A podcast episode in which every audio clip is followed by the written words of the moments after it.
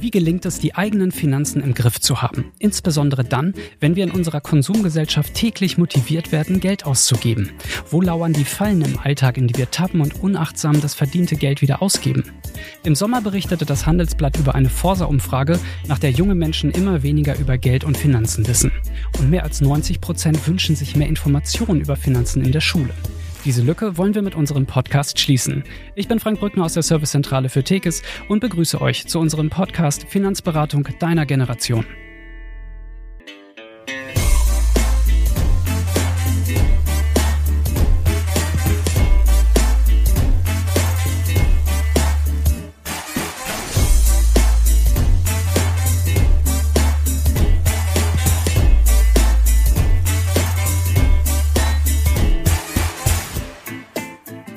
Immer gut drauf. Mein Konto, so heißt die heutige Podcast-Folge. Und ich freue mich sehr, dass Julia Schmieder bei uns ist, Senior Sales Managerin von Tekes. Hallo Julia. Schönen guten Tag. Du hast selber einmal Wirtschaftsmathematik studiert und bist natürlich jetzt prädestiniert, wenn es um Finanzfachwissen geht. Ähm, vielleicht magst du dich aber kurz selbst einmal vorstellen. Ja, das ist richtig. Ich komme aus Bielefeld und bin jetzt seit 2014 bei Tekes und freue mich ebenfalls heute hier zu sein. Prima. Also, worum geht's? Und ähm, ich habe das ja eingangs schon erwähnt. Es gibt da ähm, aus einer Studie Erkenntnisse, wonach 92 Prozent der Befragten sich wünschen, dass Finanzen in der Schule besser vermittelt werden. Und dieser Wert ist über die letzten Jahre sogar noch gewachsen. 2018 nannten 38 Prozent die Schule als Quelle für Finanzwissen.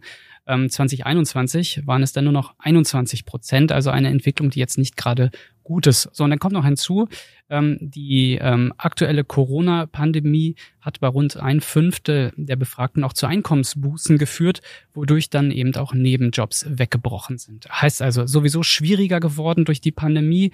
Ähm, dann mangelt es an Finanzwissen. Ähm, und äh, letztlich geht es ja auch darum, finanzielle Entscheidungen selbstbestimmt treffen zu können. Und von daher ist es ja unsere Aufgabe, Finanzwissen ähm, zu vermitteln. Das ist die Aufgabe dieses Podcasts. Und gerade die heutige Folge dreht sich sehr um das Thema, wie gehe ich eigentlich mit Geld richtig um? Und ich würde gerne einsteigen, Julia, mit ähm, einem ja doch humorvollen Zitat, was aber dennoch für viele Menschen nachvollziehbar ist. Denn am Ende des Geldes ist noch so viel Monat übrig, hört man nicht gerade selten. Warum haben aus deiner Sicht so viele Menschen ihre Finanzen nicht im Griff?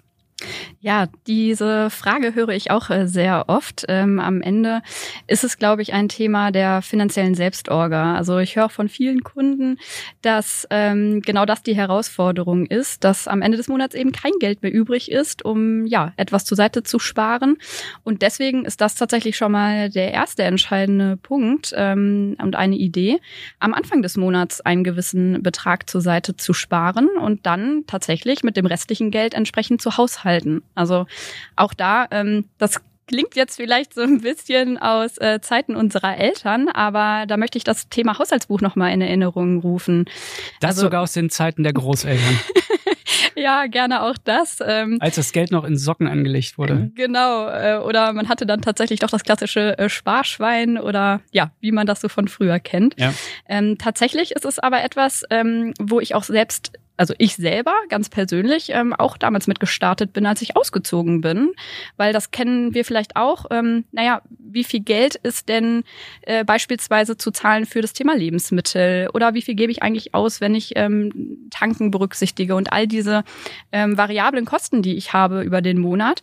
Mm, das fand ich zum Beispiel mal spannend, wirklich zu tracken. Und das empfehle ich auch äh, jeden meiner Kunden das tatsächlich mal zu machen für eine gewisse Zeit, um da einfach auch ein besseres Gefühl zu bekommen, wohin das Geld entsprechend fließt.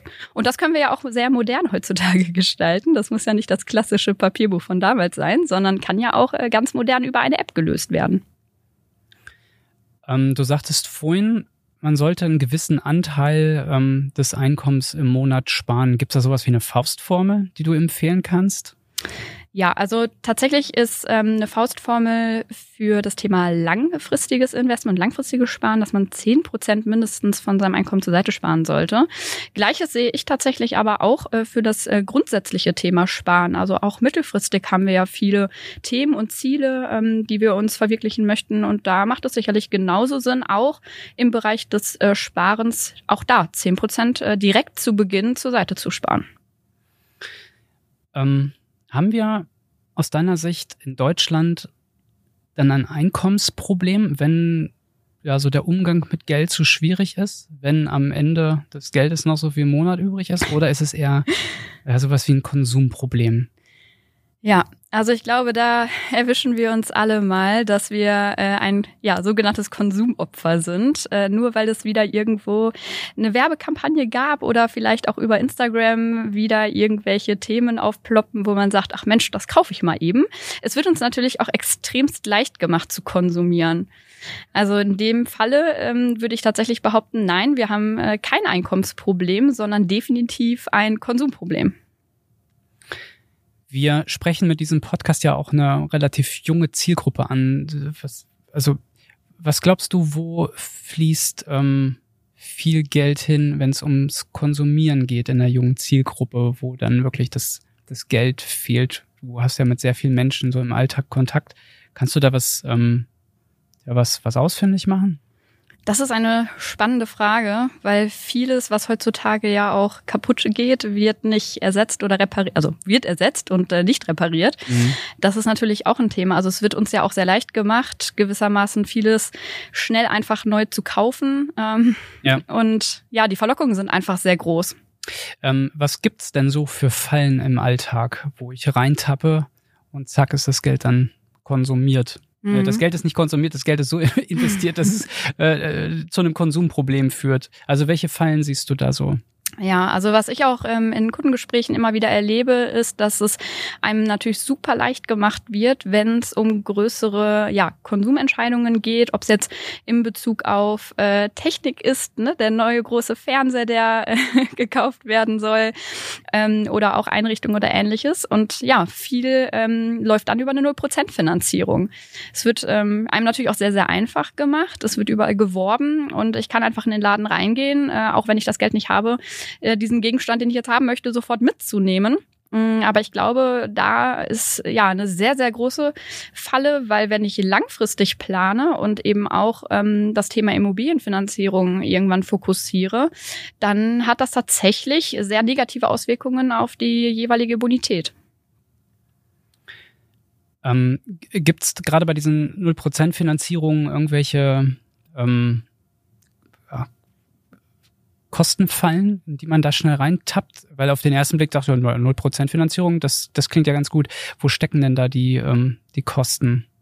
Ja, also ich mache da auch äh, keinem äh, Verbraucher oder Kunden irgendwie Vorwürfe an der Stelle. Das war mir selbst auch so nie ähm, von Anfang an bewusst. Aber auch wenn ich selbst da eben keine äh, Zinsen für zahle und eine 0% Finanzierung umsetze, ist es halt trotzdem mit einem Schufa-Eintrag versehen beispielsweise. Ja. Und das äh, führt natürlich, also es ploppt letzten Endes natürlich auf, wenn ich mich ähm, ja äh, vor einer Bank einmal ja, darstelle und meine Bonität ähm, aufzeige, dann hat das definitiv negative Auswirkungen auf einen potenziellen Zins in der Darlehensfinanzierung. Okay, das heißt also, später kann mir das schon mal auf die Füße fallen, weil wenn ich dann tatsächlich mal einen richtigen Kredit brauche, also was ja, ja gerade gesagt, Stichwort Darlehensfinanzierung für eine Immobilie, dann wird's oder dann kann es teurer werden, weil ähm, ja sozusagen die, die Schufa rankt ein Jahr. Ähm, und dann stehe ich einfach nicht so gut da. Okay, verstanden.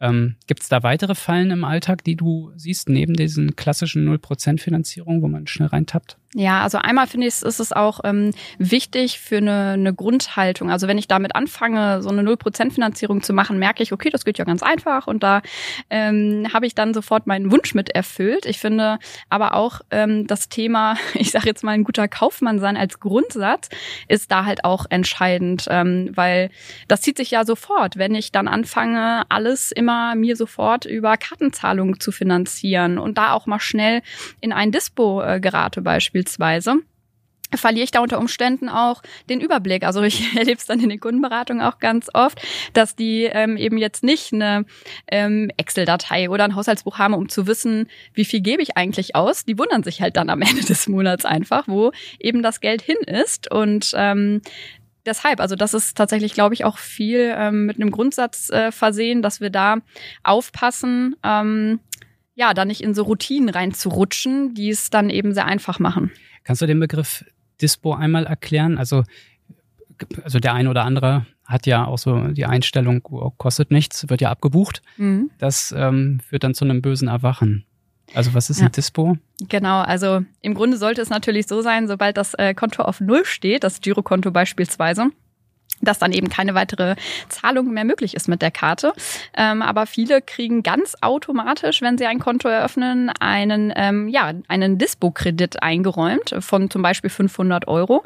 Und äh, sobald ich da eben reinrutsche, dann ist es auch nicht günstiges Geld, was ich mir da leihe, sondern da bin ich dann eben auch ganz schnell in einem zweistelligen Zins, den ich da zu zahlen habe. Und wenn ich das vielleicht sogar gar nicht so schnell mitbekomme, dann kostet mich das tatsächlich ganz schön viel Strafzinsen so gesehen. Okay. Also, ähm, ziehen wir mal Zwischenfazit. Es gibt ähm, in der Konsumgesellschaft auch relativ viele ähm, Möglichkeiten, wo ich eher unachtsam wahrscheinlich in, in so eine ähm, Falle laufe und dann fehlt mir am Ende das Geld. Ähm, später vielleicht auch für die Dinge, ähm, wo es auch besonders wichtig gewesen wäre, hätte ich dann doch vielleicht ein bisschen besser darauf ähm, geachtet, wofür ich mein Geld ausgebe. Ähm, jetzt stellt sich ja die Frage, wenn da so viele ähm, Konsumfallen ähm, aufgestellt sind, wie gelingt denn dann ein guter Umgang mit den Finanzen? Also was würdest du grundsätzlich mir empfehlen, wenn ich jetzt als ähm, potenzieller Kunde zu dir komme und sage irgendwie so mit dem Thema Finanzen, ich möchte ja damit irgendwie gut klarkommen, ähm, hast du ein paar Tipps für mich? Mhm. Also in erster Linie finde ich es immer ähm, schön zu gucken, dass es gar nicht darum geht, wie viel Einkommen habe ich eigentlich, sondern vielmehr darum, wie kann ich mein Einkommen prozentual intelligent aufteilen. Also ich hatte ja eben schon grob äh, gesagt, so beispielsweise für das Thema Altersversorgung gibt es so einen Richtwert, dass eben zehn Prozent vom Nettoeinkommen für das Thema Altersvorsorge langfristig zur Seite gespart werden dürfen. Und was ich ebenfalls einen schönen Grundsatz finde, ist, dass ich nicht mehr als 50 Prozent meiner Einkünfte ähm, als fixe Ausgaben deklariere. Also da hilft es dann natürlich einmal zu gucken, okay, ähm, was bezahle ich eigentlich so im Monat, was habe ich wirklich als fixe ähm, Ausgaben und da auch zu definieren, was sind jetzt wirklich fixe Kosten. Also ich glaube, da sind wir uns einig, dass wir alle ja Geld für unsere Miete zahlen dürfen oder auch für, für ein Darlehen fürs Eigentum und natürlich den Kühlschrank füllen dürfen. Und da gehören natürlich noch so ein paar Themen wie Auto und ähnliches fix dazu. Ähm, das ist aber ein Punkt, wo ich sage, okay, das sind dann, dann fixe monatliche Ausgaben. Wäre natürlich schön, wie gesagt, wenn das maximal 50 Prozent meiner Einkünfte ausmacht. Also ich glaube, da gehen wir dann wirklich schon in die Richtung, dass wir ähm, über eine gute Aufteilung reden als guter Kaufmann. Ähm, und darüber hinaus dann eben zu gucken, okay, was habe ich denn überhaupt langfristig für Ziele? Also ich finde, das ist auch ein wichtiger Punkt, wo man sich ja sicherlich auch mal mit auseinandersetzen darf, zu überlegen, wo möchte ich langfristig eigentlich ähm, ja wohnen beispielsweise. Das kann natürlich ein Ziel sein, äh, in finanzieller Natur? Oder gibt es auch mittelfristig andere Themen, die ich gerne haben möchte? Und dann eben nicht zu sagen, ich kaufe mir das sofort, sondern es macht ja vielleicht auch mal Sinn, zurückzudenken, wie war das damals, wenn ich als Kind was haben wollte? Dann hatte ich mein ähm, Taschengeld und wusste, okay, entweder muss ich jetzt einen Teil davon eine gewisse Zeit zur Seite legen, bis ich mir dann mein Ziel äh, von der Spielekonsole oder ähnliches äh, erfüllen kann, oder ich muss mir überlegen, wie ich noch mehr Einkommen dazu bekomme, um äh, mir dann diesen Traum zu erfüllen. Und ich glaube, wir dürfen wieder so ein bisschen weg von, ähm, ich muss jetzt alles sofort und alles neu haben, hin zu, ähm, ja, einfach da auch ein bisschen Geduld äh, mitzubringen das Ganze intelligent langfristig ähm, aufzubauen. Wenn ich, ähm, wenn ich jetzt so mein erstes Geld verdiene, dann landet das klassisch auf dem Girokonto. Mhm. Ähm, macht Sinn, da jetzt links und rechts noch weitere Girokonten zu haben? Macht Sinn, Tagesgeldkonten zu haben? Also grundsätzlich, wie sollte ich denn diese so eine, so eine, weiß ich nicht, Kontostruktur haben, damit ich weiß, welches Geld landet eigentlich wo. Was würdest du mir da empfehlen? Mhm. Ja, also grundsätzlich ähm, kann es sicherlich Sinn machen, ähm, zwei verschiedene Konten zu haben. Also ich empfehle gerne ein Konto für alle fixen Ausgaben. Das eben von diesem Konto ähm, ja genau definiert ist, wie viel dort im Monat von abgeht. Ähm, da kann natürlich dann auch ähm, variabler Aspekt mit bei sein, wenn ich jetzt weiß, äh, ja, Lebensmittel kosten mich im Monat x Euro, ähm, dass ich dann eben auch von diesem Konto beispielsweise dann ähm, meine, meine Haushaltskonto mitführe. Äh, Aber ähm, es macht tatsächlich Sinn zu sagen, ich habe ein separates Konto, ähm, wo ich definitiv einfach sage, das ist so mein äh, Wunscherfüllungskonto, wo eben auch Geld angespart wird. Und erst ab einem gewissen Kontostand weiß ich halt auch, ich kann die äh, nächste Konsumentscheidung treffen. Da ist ja die Verlockung groß, wenn dieses ähm, ja, sagen wir mal, äh, Freude, Luxuskonto, wie man es auch immer nennen mag, wenn das ja mal größer wird, da ist die Freude ja, oder beziehungsweise die, die, die Versuchung sehr groß, das mal anzuzapfen, wenn dann doch etwas um die Ecke kommt, ähm, was ich mir vielleicht deswegen kaufe, weil dieses ähm, Konto jetzt schon gut aufgefüllt wurde. Gibt es so ein paar Tricks, die du mir empfiehlst, ähm, was mich davon abhält, sofort das Geld dann auch schon abzuheben, wenn es einen netten Betrag erreicht hat. Mhm. Das ist mhm. ja auch so ein, so ein psychologischer Effekt wahrscheinlich, ne? Ähm, ja. Ja, ich weiß, was du meinst. Also in erster Linie finde ich es auch spannend. Äh, vielleicht werden wir da auch so ein bisschen über das Thema Rücklagen oder ja äh, Geld ähm, nice to have sprechen, dass wir das nicht tagtäglich sehen. Also ich würde jetzt tatsächlich nicht ein ähm, ja separates Unterkonto nutzen, wo ich dann immer sofort im Blick habe, wie viel Geld dort flexibel drauf liegt, was ich ja tendenziell eben äh, ausgeben möchte, mhm. sondern dann wirklich im Blick zu haben, ähm, dass ich das outsource und am besten gar nicht reingucke. Also ähm, wir nutzen da ja auch äh, Anbieter beispielsweise über ja separate ähm, Depots, wo dann eben auch äh, Unterkonten, also Tagesgeldkonten mit versehen sind, wo unsere Kunden dann ja auch nicht tagtäglich drauf gucken. Und das Schöne ist ja, wenn ich dann beispielsweise nach einem Jahr und nach einer gewissen Sparrate, die da drauf ähm, fließt, wieder beim Kunden sitze, dann freut er sich, weil er sieht, auch Mensch, da ist ja auf einmal tatsächlich äh, gutes Geld angelaufen, wo ich eben nicht dran gegangen bin. Und an der Stelle ähm, würde ich mich tatsächlich auch vor so einer Konsumentscheidung ähm, immer fragen. So handhabe ich es auch für mich selbst, dass ich mich frage, muss das jetzt wirklich kurzfristig sein oder habe ich eher auch nachhaltige Wünsche, die ich mir dann eher erfüllen möchte und die dann wieder weiter wegrücken würden in dem Moment, wenn ja. ich jetzt kurzfristig mir die neuen Sneaker kaufe. Okay. Ähm, dann gibt es ja auch viele Menschen, die zusammenleben und äh, sich dann die Frage stellen, also weiß nicht, wenn man zusammen zieht beispielsweise, die sich dann die Frage stellen, ähm, ja, was, also was hat das jetzt für Auswirkungen? Ne? Also ich beziehe das jetzt mal nicht auf gemeinsame Versicherung, sondern es geht ja schon los mit der Frage, legen wir unser Geld zusammen ähm, und äh, nutzen ein Gemeinschaftskonto. Wie stehst du dazu? Mhm. Ja, das ist äh, final natürlich eine persönliche Entscheidung von jedem ähm, Lebenspaar, aber an der Stelle würde es tatsächlich ja sehr viele Parallelen geben, wenn ich jetzt äh, über ein ähm, Konto spreche, wo alle Fixkosten von abgehen. Weil gerade wenn es auch darum geht, dass man ja gemeinsam ähm, in einer Wohnung lebt und sich die Kosten entsprechend teilt, dann ist es ja schon eine schöne Sache zu wissen, ich habe ein Gemeinschaftskonto, wo jeder seinen Anteil ähm, drauf einzahlt und wovon dann eben alle Gemeinschafts ähm, ja, Gelder von runtergehen, weil an der Stelle dürfen wir ja auch äh, ja, uns angucken, dass heutzutage am Markt auch mittlerweile viele Bankgebühren äh, genommen werden und das dann natürlich gemeinsam ähm, zu nutzen, hat natürlich dann auch wieder einen ähm, ja, positiven Faktor, dass man sich diese Kosten gegenüber der Bank eben auch einspart oder bestenfalls eben natürlich auch ein Konto hat, was gar keine Gebühren nimmt. Okay. Also, ähm, weiteres Zwischenfazit, wenn wir das mal ziehen. Ähm, also es geht ja nicht darum zu sagen, ähm, liebe Leute, geht mal nicht mehr konsumieren, ähm, sondern ähm, also macht ja auch hier und da Sinn und macht ja auch Freude.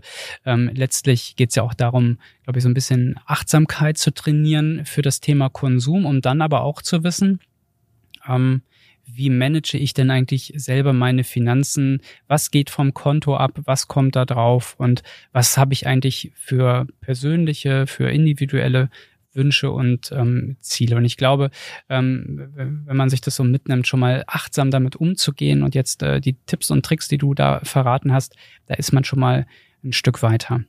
Ähm, gehen wir mal ähm, ein bisschen tiefer rein in das Thema der Spartricks. Also wir haben jetzt vorhin schon gehört, ähm, es gibt äh, Fallen im Alltag wie die 0% Finanzierung.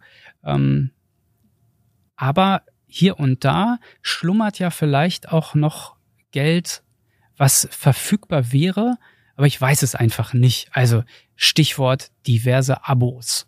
Ähm, oder eben, äh, da können wir auch gleich nochmal drüber sprechen, ähm, wenn ich zusammen wohne, gemeinsame Versicherung. Oder wenn ich eben nicht, also wenn ich jetzt Single bin, auch vielleicht mal zu schauen, wo bin ich überversichert, wo bin ich unterversichert und wo bekomme ich vielleicht ähm, zum selben Preis eine bessere Leistung oder eine bessere Leistung zum günstigen Preis. Also gibt ja relativ viel. Ähm, was sind so die, ähm, die Bereiche, wo du am ehesten sagst, da sollte man mal drauf achten?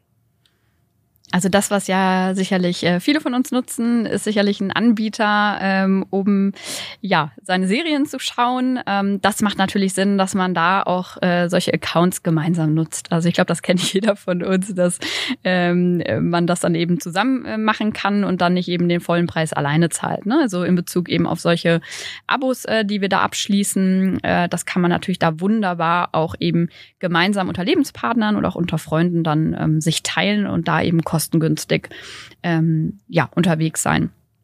Und ja, äh, weitere ähm, Ideen sind da natürlich auch ähm, in Bezug jetzt auf äh, wirklich Versicherungen, die wir ja nun mal eben auch brauchen, wie zum Beispiel ähm, eine Haftpflichtabsicherung.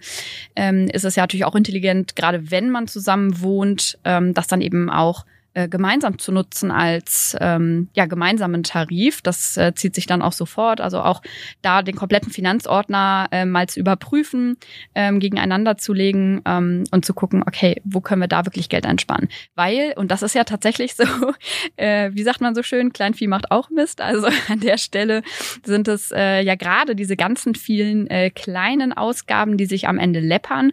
Und wenn ich dann es hinbekomme, auf ein, aufs Jahr gesehen meine 200, 300 500 Euro ähm, Versicherungskosten einzusparen. Ich denke, da ist niemand von uns böse drum, weil auch das dann wieder ähm, das Portemonnaie füllt für den nächsten Urlaub beispielsweise. Okay, ich sehe hier gerade ähm, eine Frage aus der Community. Ähm, die, wir haben es vorhin schon mal so ein bisschen angerissen. Ich glaube, es ist wichtig, es nochmal auf den Punkt zu beantworten. Fragt nämlich jemand, ja, wie soll ich denn jetzt eigentlich vorsorgen? Ähm, wenn ich wirklich kaum Geld verdiene. Also man weiß ja dann, okay, ja, es wäre jetzt schön, wenn ich das Geld dann hätte, dann würde ich ja wissen, wie ich es aufteile. Aber was mache ich denn denn dann, wenn ich sowieso so wenig habe? Gibt es dann überhaupt nicht die Chance zu sparen, zu investieren? Ähm, oder wie, wie, wie, wie kann man hier weiter vorgehen? Ja, also am Ende ist es immer so eine Frage, ähm, wenn ich jetzt ein Geld betrachte, ich sage jetzt einfach mal ein äh, Gehalt beispielsweise von 500 Euro, weil ich vielleicht noch ähm, in Ausbildung bin, dann ist es auch oft eine prozentuale Frage. Also wenn ich es nicht schaffe, von den ähm, 500 Euro beispielsweise ähm, 50 Euro zur Seite zu sparen, dann wird es halt auch äh, prozentual schwierig, desto mehr ich verdiene, äh, von 2000 Euro 200 Euro zur Seite zu sparen. Also oft ist es tatsächlich hier eine Routine, die man äh, von Anfang an berücksichtigt berücksichtigen darf, weil der Vorteil ist ja, wenn ich einen kleinen Anteil zu Beginn schon zur Seite spare, dann erstens gewöhne ich mich daran, das ähm, eben zu machen. Ich habe das gute Bauchgefühl, dass ich weiß, Mensch, ich fange schon früh genug an, ähm, den Zinseszins zu nutzen, weil wenn man sich das mal anschaut, was das zu heißen hat, ähm, wenn wir über eine lange Zeit eben auch einen kleinen Beitrag zur Seite sparen, bringt das ja super viel Erleichterung auch mit, dass ich eben später nicht plötzlich, wenn ich verdiene, dann auch einen äh, größeren Betrag in die Hand nehmen muss. Also sich früh möglich, ähm, ja, auch da Konditionen zu sichern, macht definitiv Sinn. Okay. Du hast in der Vorbereitung zu diesem Podcast gesagt, ähm, es gibt da den, den Tipp Immobilienkauf auf Probe.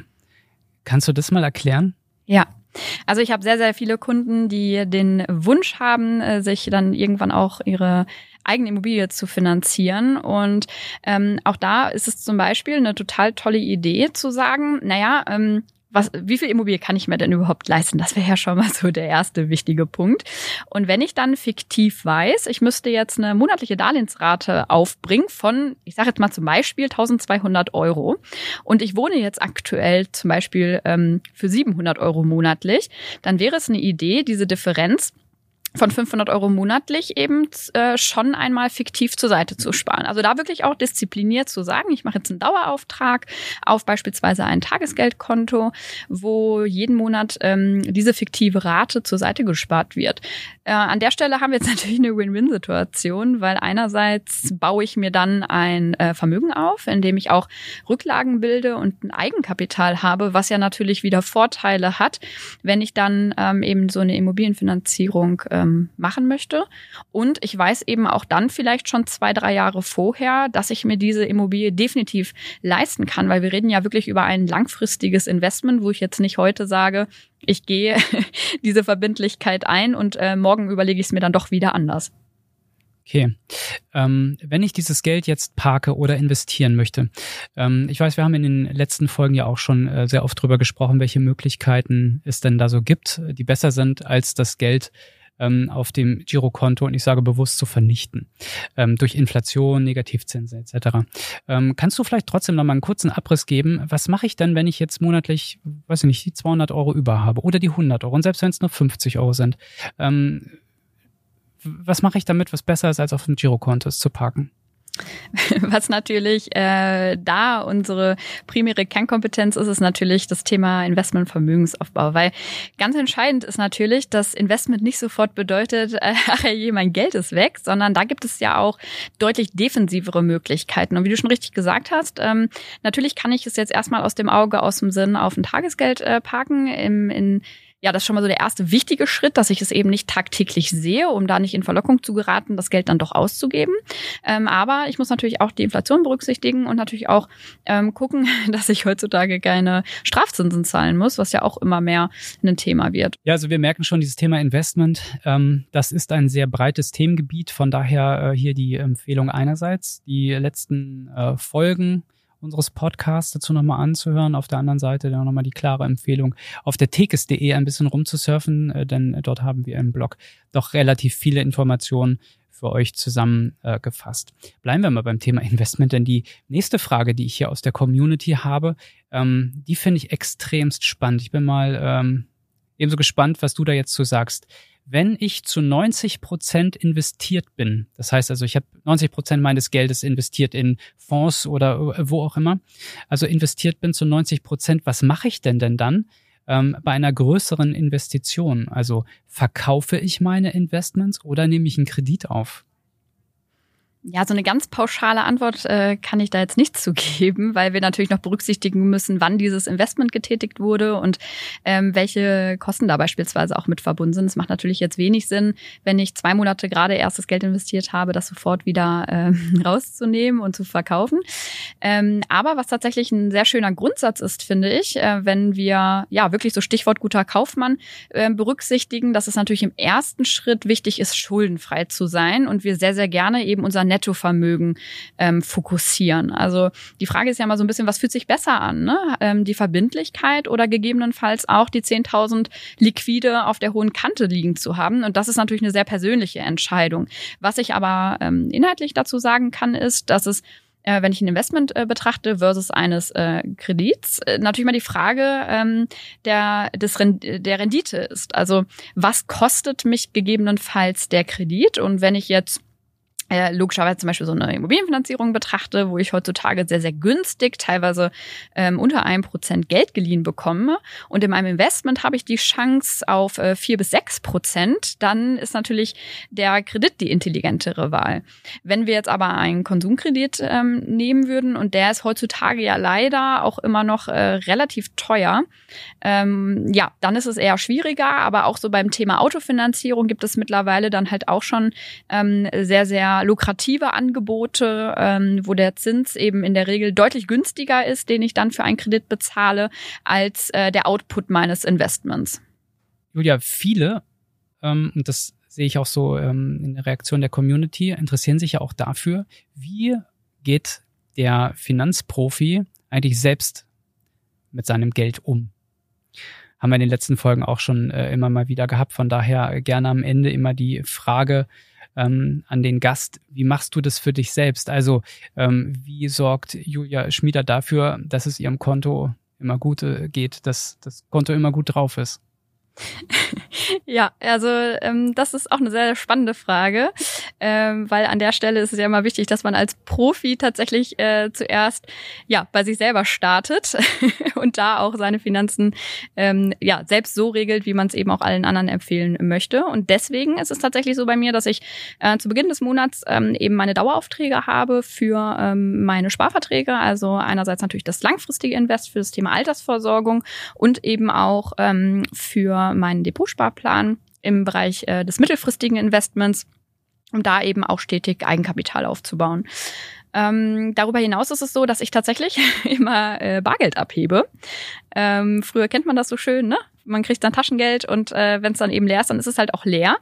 Ähm, so ähnlich handhabe ich das tatsächlich für mich auch, dass ich da ähm, ja für meine Privatausgaben ähm, weg äh, von der Kartenzahlung gehe hin zu dann wirklich auch ähm, Bargeld nutze, ähm, um das ein bisschen ja stärker definieren zu können. Und da versuche ich eben dann auch ähm, nicht mehr als 30 Prozent für Lifestyle, Urlaub und aber auch zum Beispiel Bildung auszugeben. Also das ist ähm, ähm, auch ein Punkt, den ich sehr spannend finde, ähm, da immer wieder auch nachhaltig äh, in die Bildung bewusst zu investieren.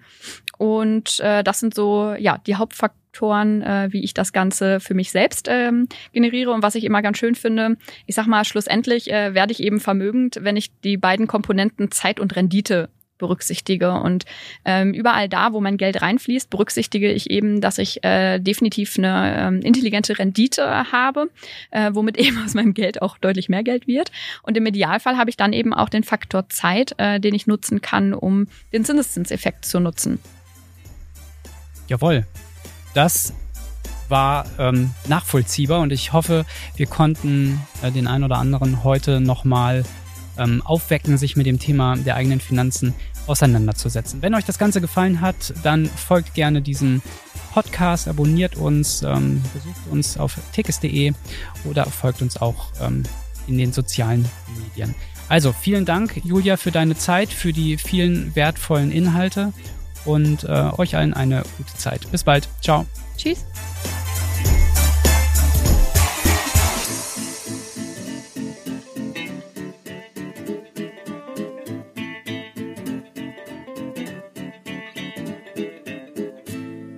Unsere Interviewgäste sind als selbstständige Vertriebspartnerinnen und Vertriebspartner für die Tekes AG tätig und ausgewiesene Profis in den Bereichen Versicherung, Vorsorge und Finanzen.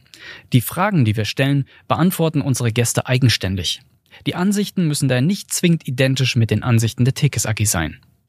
Wenn wir darüber sprechen, dass ihr euer Geld in Finanzinstrumente, zum Beispiel Aktien oder Fonds anlegen könntet, dann müsst ihr euch bewusst sein, dass dies immer mit Risiken verbunden ist. Ihr also eingezahlte Beiträge auch verlieren könntet. Wichtig zu wissen ist, dass sich Chancen und Risiken oftmals gegenseitig bedingen. Mehr Risiken bedeuten in der Regel mehr Chancen. Als Faustregel gilt daher, je mehr Rendite oder auch Gewinn du willst, desto mehr Risiken musst du eingehen.